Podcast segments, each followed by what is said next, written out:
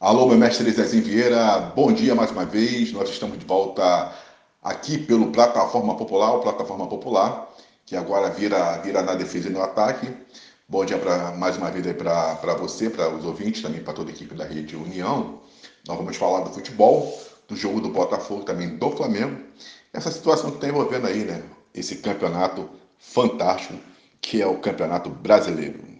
O Botafogo perdeu a chance de voltar à liderança do Campeonato Brasileiro ao sofrer um gol no último minuto do tempo regulamentar do jogo contra o Santos. O Botafogo tinha tudo para voltar a vencer no seu estádio Newton Santos, no tapetinho, com 30 mil torcedores presentes. Saiu na frente, mas mais uma vez não soube segurar a vantagem nos minutos finais e levou o gol de empate aos 45 minutos. O Botafogo foi melhor que o Santos o tempo todo. Teve mais predomínio, mais presença no campo, ofereceu maior perigo ao time adversário ao longo de toda a partida. O técnico Thiago Nunes fez uma mudança tática, precisava fazer. Nesse momento em que, faltando quatro rodadas, o time não correspondia, o técnico tinha que fazer alguma coisa mudou o sistema tático colocando três zagueiros, trazendo Danilo Barbosa para fazer um terceiro zagueiro. Só não concordo com a alegação dele de que o Danilo melhora a saída de bola, não melhora. Danilo é bom marcando e desarmando os adversários, mas tem que entregar a bola curta. Quando ele tenta fazer um passe mais longo, mais profundo, mais difícil, ele erra mas é muito bom na bola aérea, tanto na parte defensiva quanto na ofensiva, e foi ele que, a exemplo do jogo anterior, fez o primeiro gol da partida. Um gol de cabeça no escanteio batido da direita, ele subiu mais alto que a defesa do Santos e cabeceou fazendo 1 a 0 para o Botafogo. E o time mandou na partida. Teve chance de fazer o segundo gol com o Júnior Santos. O time teve uma estratégia de jogo com três zagueiros, dois alas, dois meias e dois atacantes com um terceiro homem flutuando na frente, que era o Eduardo, na frente dos, do, desse meio de campo. E funcionou bem para o Botafogo, até o momento em que os jogadores cansaram. Visivelmente, Gabriel Pires cansou, Tietchan, que foi um monstro na partida, correu o tempo todo, começou como ala direita, terminou como ala esquerda, participou de jogadas ofensivas no final do jogo. Antes do Santos empatar a partida, Tietchan participou de duas jogadas que podiam ter resultado em gol do Botafogo, que seria o 2 a 0. Uma, uma delas jogando a bola na cabeça do Janderson, que já tinha entrado em lugar do Tiquinho Soares. Tiquinho Soares, mais uma vez, muito mal na partida, não concordo com a análise do técnico é, do Botafogo, Thiago Nunes, dizendo que ele fez uma boa partida, que ele até onde aguentou fisicamente. Não fez. Errou as coisas mais simples, domínio de bola, passe, coisas que o Tiquinho não erra. E depois uma outra em que o Titi foi do fundo e meteu para trás o Júnior Santos, chegou inteiro na meia, na marca do pênalti para fazer o segundo gol e acabou chutando fraco, sendo bloqueado. E aí o Santos, na única bola que achou de perigo, o Soteudo, que é um jogador muito habilidoso, um bom, um ótimo jogador, fez um cruzamento e o Bastos, que tinha entrado no time para ser um terceiro zagueiro, zagueiro, não saiu do chão contra o Messias, zagueiro do Santos, que cabeceou no canto e empatou o jogo. Botafogo ficou com 62 pontos e não superou o Palmeiras. Se tivesse vencido, como o Palmeiras empatou com Fortaleza, o Botafogo teria ido a 64 pontos e terminaria esta 35ª rodada, faltando três apenas, na liderança isolada do campeonato, com Palmeiras, Flamengo atrás dele e mais abaixo o Atlético Mineiro. Não foi assim. O Botafogo está um ponto atrás de Flamengo e Palmeiras e ainda tem três rodadas para brigar pelo título brasileiro. Está tudo dentro do campo, está tudo nas mãos e nos pés dos jogadores. Agora, e na cabeça? Será que a cabeça dos jogadores do Botafogo ainda consegue pensar em título? Acreditar? Já são oito jogos sem vitórias, quatro empates e quatro derrotas. Aqui o Flamengo venceu o América Mineiro, fez o dever de casa, ganhou de 3 a 0 e se igualou ao Palmeiras na liderança do campeonato em número de pontos, também em número de vitórias, perdendo no saldo de gols a liderança. Se o campeonato terminasse hoje, imaginem, o Palmeiras seria campeão pelo saldo de gols maior do que o segundo colocado.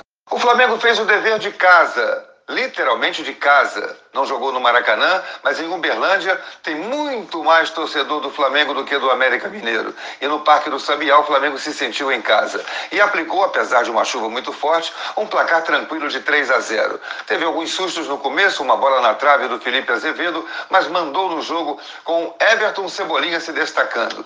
Muito bem coadjuvado, vejam só. pelo Arrascaeta, pelo Gerson e também pelo Pedro. Depois, então, entrou o Everton Ribeiro para completar. Primeiro gol marcado aos 29 do primeiro tempo, um cruzamento do Ayrton Lucas e o Baixolinha, Cebolinha, bem colocado na área, de cabeça fez 1 a 0. Logo no início do segundo tempo, a Rascaeta faz uma jogada, combina com o Bruno Henrique, que acha o Pedro na área. O Pedro, na saída do goleiro, faz 2 a 0 Ali o Flamengo já matou o jogo completamente. Houve as mudanças, entrou Everton Ribeiro no lugar do Arrascaeta, para o Everton Ribeiro mostrar a sua categoria, que anda meio esquecida diante da torcida do Flamengo e até do técnico Tite. Fez um gol de letra. Iniciou a jogada, ela foi no Cebolinha na esquerda, meteu o cruzamento rasteiro e o Everton Ribeiro de letra fez 3 a 0, gol marcado aos 40 minutos do segundo tempo. E o Flamengo então, que teve 24 finalizações na partida, sendo oito certas no gol, fez o que tinha que fazer, se impôs ao América Mineiro, embolando o campeonato na liderança. Igualdade de pontos, porque o Palmeiras tropeçou no, no, no Fortaleza, muita gente querendo é, levar para o lado contrário, o, o Palmeiras conseguiu se superar diante do Fortaleza porque teve um jogador expulso. Não deixa de ser. Mas a verdade é que o Palmeiras, pela campanha que tem, diante do Fortaleza, pela campanha que tem ou que não tem, o Palmeiras tropeçou como líder que é, maior aspirante ao título, para ganhar o campeonato, empatando de 2 a 2. E com isso o Palmeiras foi a 63 pontos, o Flamengo também a 63 pontos. Ambos estão no primeiro critério de desempate, empatados com 18 vitórias, e no segundo critério, saldo de gols. Aí o Palmeiras é muito melhor que o Flamengo. O saldo é 26 e o Flamengo tem um saldo 17. Botafogo está um ponto atrás dos dois, com também 18 vitórias, 62 pontos ganhos e um saldo de 23. E o Atlético Mineiro entrou na briga, ao meter 3 a 0 no Grêmio, dentro da sua arena MRV. Foi a 60 pontos, está, portanto, rigorosamente na briga. E vejam só, hein? Que confronto será esse na próxima quarta-feira, na antepenúltima rodada? Flamengo e Atlético Mineiro. Flamengo 63 pontos e o Atlético Mineiro 60 pontos. Se o Flamengo vencer, ele tira do Atlético a chance de classificar, de ganhar o título e continua na sua no seu sonho. Antes o Tite tinha apenas o sonho de classificar o Flamengo para a Libertadores. Quando chegou, era esse o discurso dele. Agora já fala na conquista do título com toda a justiça. E vejam os jogos que faltam para os dois times principais nessa luta pelo título. O Palmeiras vai enfrentar o América Mineiro. O jogo será em casa, na sua arena. O Flamengo vai enfrentar o Atlético Mineiro, também em casa. Na penúltima rodada, o Palmeiras vai enfrentar o Fluminense, também jogando na sua arena, em casa.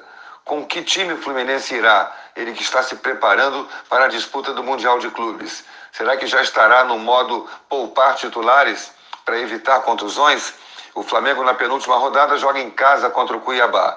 E na última rodada, tanto o Flamengo quanto o Palmeiras jogam fora de casa. O Palmeiras contra o Cruzeiro no Mineirão e o Flamengo contra o São Paulo no Morumbi. Imagino que a decisão do título vai ficar mesmo lá para a última rodada. E quem sabe, vamos ter pela primeira vez na história um campeão decidido no saldo de gols. Isso se Flamengo e Palmeiras ganharem os três jogos que restam daqui até o final. E vai depender também do Flamengo, quem sabe, conseguir reduzir essa diferença de saldo, que nesse momento é muito grande. É de 26 do Palmeiras para 17 do Flamengo. São nove gols de saldo, é difícil tirar em apenas três jogos em se tratando de duas equipes tão grandes. Botafogo está na briga sim, mas tem que fazer muito mais. Curitiba fora de casa, Cruzeiro depois em casa no Newton Santos e o Internacional na última rodada fora de casa. O Campeonato Brasileiro ganha contornos dramáticos na sua reta final. Aquele recado. Bom, meu mestre Zezinho Vieira, então é isso. E essa informação maravilhosa aí do futebol dentro do Plataforma Popular. E eu, eu, eu fico rindo porque é engraçado, né? O Heraldo ele é botafoguense. Então, tinha aquele, né, aquela fala muito é, positiva, Botafogo campeão, é, segue o líder, aquela coisa. Agora mudou tudo. Agora, agora se fala do Flamengo, se fala do Palmeiras, Botafogo, é, pode ser. Como é que as coisas. É, é, é, é como o Roberto Carlos sempre cantou: estrelas mudam de lugar, meu mestre. É uma verdade. Então, aqui as estrelas mudaram de lugar. O Flamengo que já estava ali só naquele, naquele mimimi né, de que ia chegar para a Libertadores, já está disputando o título. O Palmeiras que estava para lá também já chegou, aí ele já está aí na, nessa, na dianteira. A corrida maluca. E o Botafogo, né? O Dick Vigarista. Vou ficar quieto. Meu mestre, um forte abraço para você. Dick Vigarista. Meu mestre, um forte abraço, um forte abraço para você. E amanhã a gente se vê na quarta-feira dentro do radar da notícia, aqui do Rio de Janeiro, para a Rede União e também para o Plataforma Popular, que fala Moreira é, Carvalho, e eu gostava muito do Dick, Dick Vigarista. Mutley, faça alguma coisa!